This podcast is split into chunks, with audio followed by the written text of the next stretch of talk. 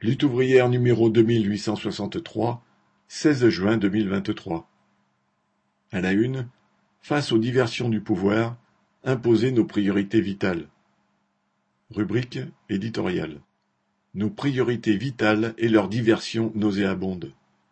Une fois le poste de télé et de radio éteint, une fois les réseaux sociaux fermés, qu'est-ce qui nous préoccupe en tant que travailleuses et travailleurs? C'est de remplir notre chariot et de regarder combien il reste sur notre compte en banque pour payer toutes les factures. C'est le souci de conserver son emploi et son salaire et de tenir bon malgré les pressions des chefs, les journées harassantes et l'usure physique et morale. Ce sont des problèmes de voiture ou de train pour aller travailler. C'est de jongler entre un rendez-vous chez le médecin et la garde des enfants. Ces préoccupations ont été mises au centre de l'actualité grâce à la mobilisation sur les retraites lors de laquelle les travailleurs ont pris la parole et exprimé une colère saine. Le refus de se sacrifier sur l'autel des profits. Le rejet de cette politique consistant à renier sur les salaires, sur les retraites, les écoles et les hôpitaux, quand ça déborde pour les grands actionnaires et les plus fortunés. Mais depuis que les grèves et les manifestations n'occupent plus le terrain politique, le gouvernement et les démagogues de tout poil ont le champ libre pour faire diversion. Et pour masquer la responsabilité du grand patronat dans l'explosion des prix, les bas salaires et la dégradation de la société, ces démagogues dénoncent l'immigration, bien sûr. Chassant sur les terres de la droite et de l'extrême droite, Macron et Darmanin ont donc lancé un énième projet de loi sur l'immigration. Depuis lors, Ciotti, Le Pen, Zemmour, Maréchal Le Pen surenchérissent dans les idées les plus crasseuses pour restreindre le droit d'asile et les droits des immigrés. Ancien Premier ministre et candidat à la succession de Macron, Édouard Philippe a coiffé tout le monde sur le poteau en remettant en cause l'accord de 1968 avec l'Algérie et le droit au regroupement familial. Les esclavagistes qui déniaient à leurs esclaves le droit d'être soignés ou de vivre avec leur famille n'auraient rien à y redire. C'est dans ce contexte fétide qu'est survenue l'attaque effroyable d'enfants sur une aire de jeu à Annecy par un réfugié syrien. Ce drame a aussitôt été exploité par la droite et l'extrême droite pour livrer à la vindicte populaire les réfugiés et les musulmans, même si le tueur, certainement déséquilibré, se dit chrétien. Tout sert de prétexte pour mettre l'immigration au centre du débat politicien.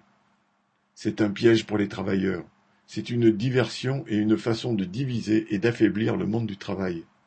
La crise économique, le délitement des services utiles à la population la dégradation des quartiers pauvres gangrénés par les réseaux de drogue, les incivilités et l'insécurité provoquent des réactions de repli et de rejet de l'autre.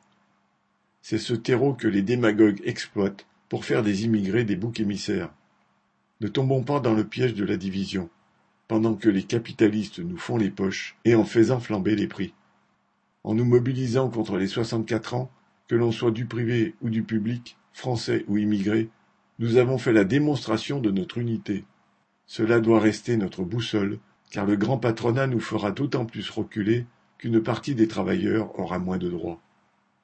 L'immigration est inséparable de la condition ouvrière, car le pain n'est garanti nulle part à celui qui doit gagner sa vie. Il est forcé d'aller là où il trouve à s'employer. Le patronat en profite pour cantonner les travailleurs immigrés aux travaux les plus durs, les plus précaires et les plus mal payés. Ce ne sont pas nos camarades algériens, tunisiens, roumains ou d'Afrique noire qui coûtent à la société. Leurs muscles et leur cerveau la font fonctionner partout, dans les usines, sur les chantiers, dans les EHPAD et les hôpitaux.